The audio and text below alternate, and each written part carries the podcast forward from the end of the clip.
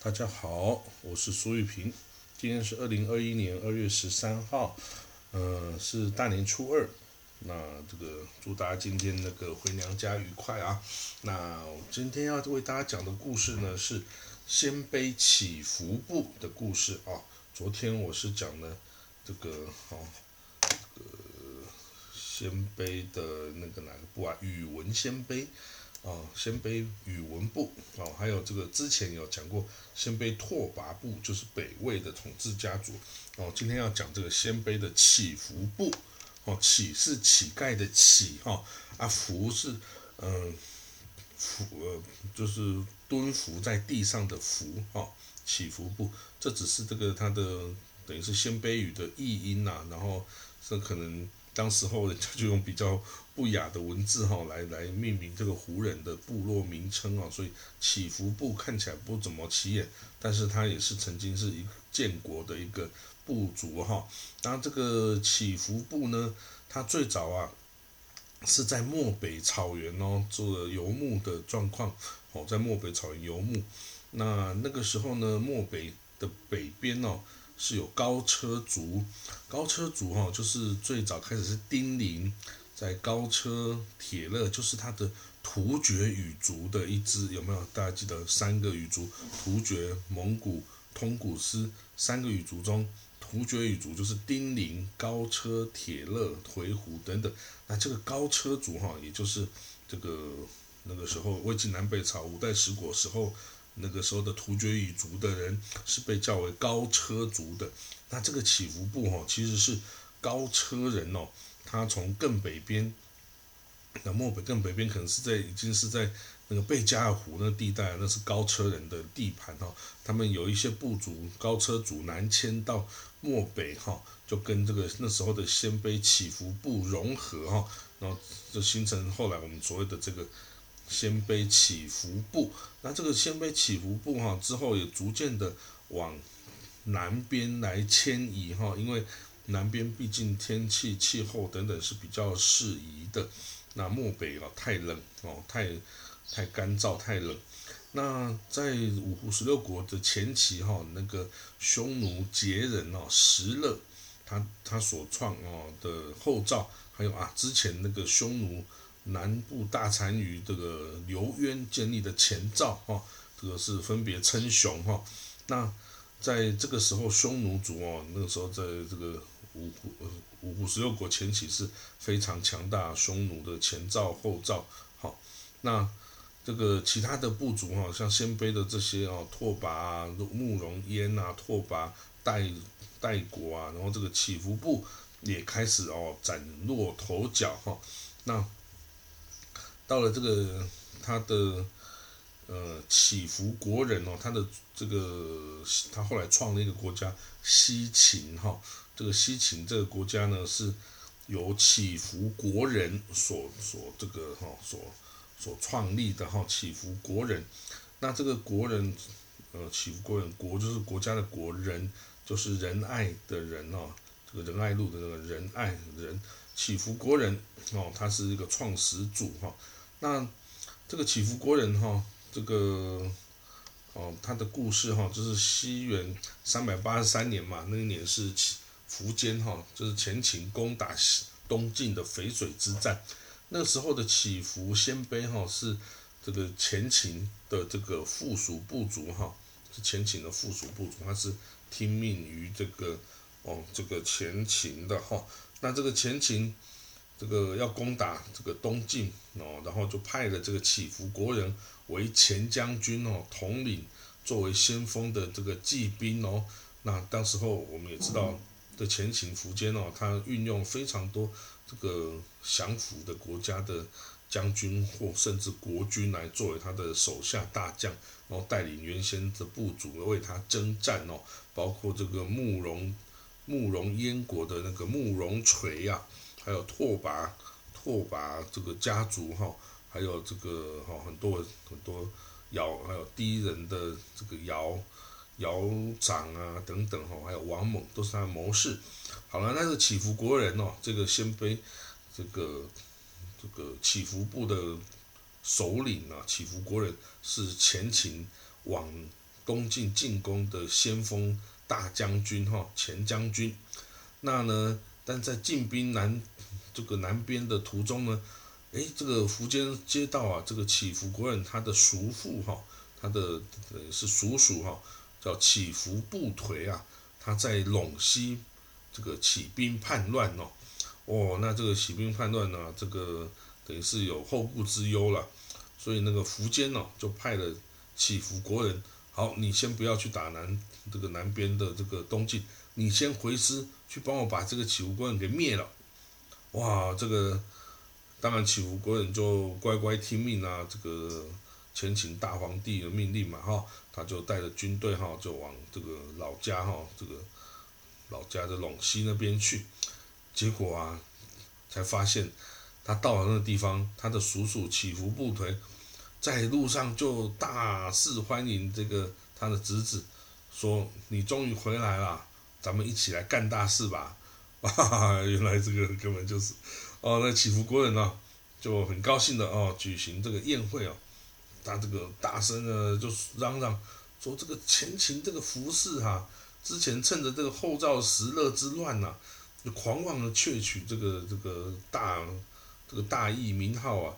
然后你看他统一了北方，又穷兵黩武啊，占了那么多的土地。国土安宁就应该用德政来安抚百姓呐，让大家休养生息啊。可是你看他这个虚张声势，一心这个往这个这个南方要进攻啊，就骚扰百姓，结果使我们的整个中原啊民生凋敝，天怒人怨。这样的这个皇帝怎么能够成他的大业呢？这个物极必反哈，这个盛极必衰啊，这个福满而富啊，这是天道。所以啊。这个我觉得啊，这个南宫的这一战呢，他一定准备失败。等他失败后，我就跟他来共图大业了啊！哦，那就真的是如他所言了，苻坚在淝水之战以八十万之众，却惨败于这个东晋的北府兵八万之众，十分之一的兵力，结果哈居然是惨败啊！那这个等到这个苻坚呐，这个而且中箭受伤，被送回后方哦。那这个大家听到这消息，所有的附属的这些胡人国家全部都起来复国，全部起来叛乱了，叛离了这个前秦的统治哈，包括这个祈福国人的这个祈福部哈，所以他的 祈福就在这个陇西这边啊，就是开始发展他的势力哦，有这个周边的这些部族哈，就开始把他吞并了，有不听从的我就攻击你啊，吞并你。哦，所以当时候呢，部众啊达到十多万人哦之多。那等到这个呃西元三百八十五年，就是淝水之战后的两年哦，前秦苻坚大帝啊，这个被姚兴所杀哈，他的部将姚兴是后秦的创始者哈。所以呢，祈福国人就说啊，啊这个苻坚啊，这个家族啊有超乎世俗能力，然后统一了北方啊，却被这种小小。这种乌合之辈啊，给打败了，那真的可以说是天意啊。那这个我们要这个见机而作哦，是英豪之举啊。那这个我虽然的德行浅薄啊，但是凭世代之德啊，岂能看着时运来而不行动吗？哦，所以他这个祈福国人就自称大都督、大将军、大单于，然后他兼任了秦州啊、河州啊两州的州牧。啊，建立了西秦这个政权哦，那建国号曰建义啊，建设的建，义气的义哈，然后他就新竹永士城当做他的首都，永士城呐，就是今天甘肃省的榆中啊，榆中这个地方哈。那好了，这个地方这个西秦哦，在逐渐哦，慢慢的这个发展哦，他之前。哦，他曾经有从这个陇西哦，一直往东边发展到这个这个河南啊，这个等等地方哦。他礼贤下士，选贤与能哈，所以百文武百官哦，各得其所哈。那他还大力的发展农牧哦的事业跟这个生产事业哈。那积极的培养这个教育文化跟治国人才哦。所以他在位的时候啊。这个西秦啊，国泰民安呐，盛极一时哈，盛极一时。那等到三百八十八年哦，这个祈福国人死了之后啊，就大家认为他的儿子祈福公府这个年纪太小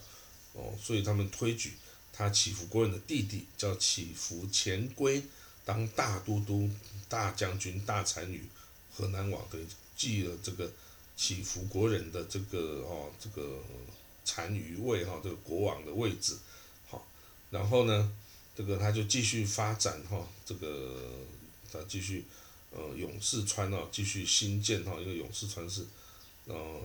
诶，没有，他到弟弟祈福前归立，哦，迁都京城 啊，迁都到京城，就到今甘肃的兰州西边的地方叫京城哈。然后到了，这是西元三百八十八年起伏前归立哦，但是西元到西元四百年的西秦啊，受到，呃，来自后秦的进攻，就姚。姚厂啊，窑心哦，这里，那他曾经一度有九年是处于灭国哈，等于是那他的这个国被灭了，但是他还是有祈福家族统治这个地方哈，叫做秦王哈，他只改称秦王不称帝了哈，那好了，那到了九年之后呢，他又又复国哈，祈福家族又复国哈，然后一直等到哈西元。四百三十一年呐，才被那个赫连勃勃啊建立的胡夏政权哦，夏连勃勃是匈奴族铁服部的赫连勃勃哦，他建立了夏国哈所灭亡哈，这个夏国就是我们所谓的胡夏哦或北夏。那其实四百三十一年，他西秦被夏所灭，但是同一年这个夏哈很快就被。吐谷浑呐也给灭亡了哈，因为当时候啊，这个夏也其实已经到了末期，他的末期的赫连定，哦，其实末期他已经被北魏的势力进攻的，曾经呃一度已经首都都已经被攻灭了哈，那他最后一个国王啊，这个赫连定啊，他带着军队逃往西边啊，然后他要打下了这个西秦，想说想要从这里来复国，结果呢？却被这个这个在一旁的这个吐谷浑呐，吐谷浑就是鲜卑慕容部哈说所所远之哈所建立的一个国家哈，在今天的这个青海这里哈，结果竟然被吐谷浑同一年就又把它灭国了哈，就是西秦首先被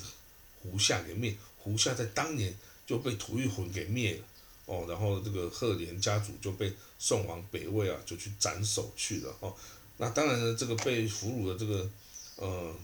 这个吐谷浑啊，俘虏的这些胡夏的这些军队里面，就有很多是祈福鲜卑的的人呐，然后人民跟这个军队哈，结果这些人就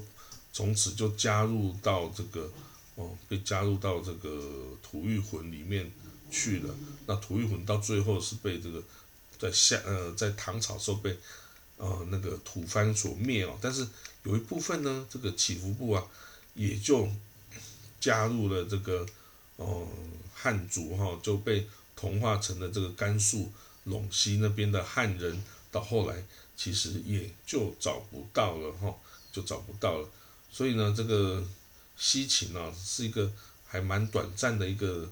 一个王朝啊，它只有四十六年的时间，而且在的地方也是。比较这个生产这个环境比较没有那么富裕的哦，这个陇西啊、甘肃这个地方啊，但是它也还是哦成为这个鲜卑祈福部曾经建国的一个啊一个一个一个证据哦。那今天的这个西秦国的这个遗址哈，勇士川